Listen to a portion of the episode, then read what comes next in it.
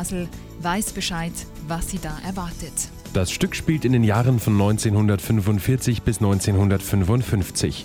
Mutter Teresa ist im Alter von 35 Jahren und erst am Anfang ihrer Barmherzigkeit, so Christine Rosmi. Sie spielt die Hauptrolle der Mutter Teresa. Das fängt an mit, wie sie das erste Mal in diesen Slum geht, zufällig und da so erschrickt, wie das Elend da ausschaut und wie arm das die Menschen sind.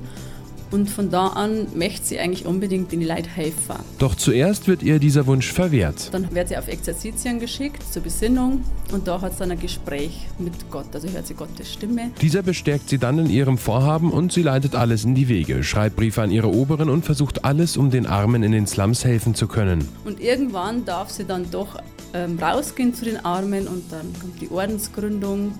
Dann legt sie eben diesen, dieses Ordensgewand, das Schwarze ab und legt diesen weißen Sari mit den blauen Streifen, so wie wir es kennen, legt sie an. Eine Rolle, die mit Sicherheit nicht einfach zu spielen ist und auch für Christine Rossmi eine Herausforderung darstellt. Es ist schon schwierig, diese Rolle zu spielen, weil man die Mutter Teresa ja aus Fernsehen und von DVDs und so und von Zeitungen her kennt, wie sie ausschaut. Allerdings ist ja das die alte Mutter Teresa, so hat man es im Gedächtnis als kleine alte äh, Frau und kleine Frau vor allen Dingen. Und dieses Bild hat man im Kopf und das ist schon schwierig, das rauszunehmen, weil ich ja da die junge Mutter Teresa spiele.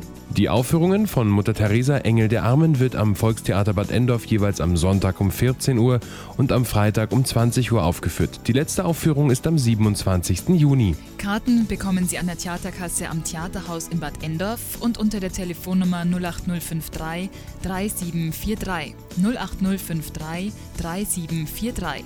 Mehr Infos gibt's auch im Internet unter theater-endorf.de. Radio Charivari. Die besten Tipps für die schönste Region.